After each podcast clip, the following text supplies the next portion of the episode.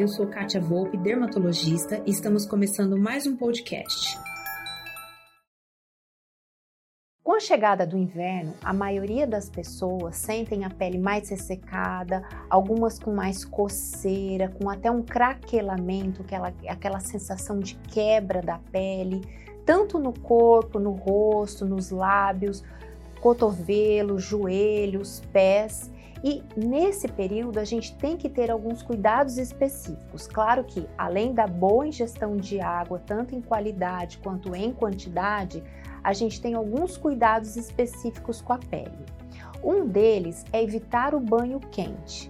Mas como é que a gente vai fazer? É tão bom o banho quente nesse período de inverno, é tão aconchegante, mas a água quente ela não traz grandes benefícios para a pele, pelo contrário, água quente ela pode até piorar a hidratação e esse ressecamento. Então, a temperatura ideal é uma temperatura que não faça aquele vapor no banheiro.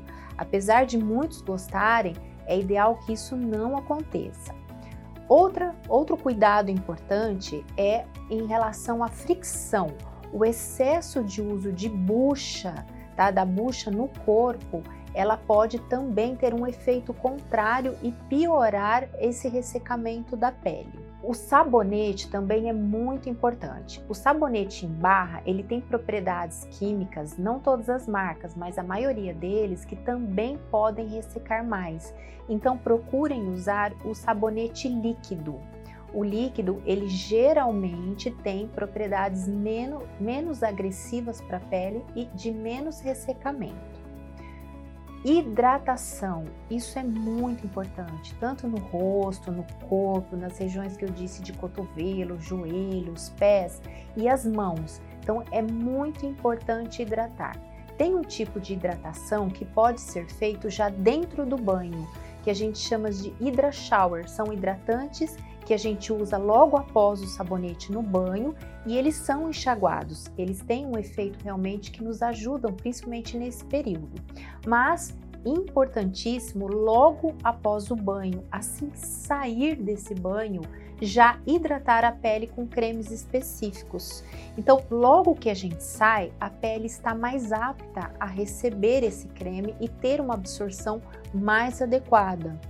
O tipo de produto que devemos usar existem vários. Nós não podemos falar em marcas porque cada pele tem a sua individualidade, então mais uma vez eu reforço ter sempre seu médico de confiança e a hidratação, ela deve ser à base de ceramidas, tem alguns tipos de óleos que são ativos que nos trazem esses benefícios. Só que o que funciona para o corpo geralmente não é o mesmo do rosto. E nas áreas de maior ressecamento, como cotovelo, joelho e pés, geralmente requer cremes específicos também. Procure sempre o seu médico de confiança para você ter uma pele saudável, uma pele bonita e também evitar alguns tipos de alergia, porque algumas pessoas também têm alergia à temperatura de água. Olha só, alergia de água, né? Estranho, é raro, mas pode acontecer. Um beijo e um bom inverno para todos nós. Bem, e esse foi nosso podcast de hoje. Eu espero que você tenha gostado e não perca nossos próximos episódios. Visite meu site www.katiavolpeclinica.com.br e no Instagram, arroba Clínica Katia Volpe. Aproveita, me envie um direct dizendo o que você está achando sobre os nossos temas e aceito sugestões para os próximos. Beijo e até lá!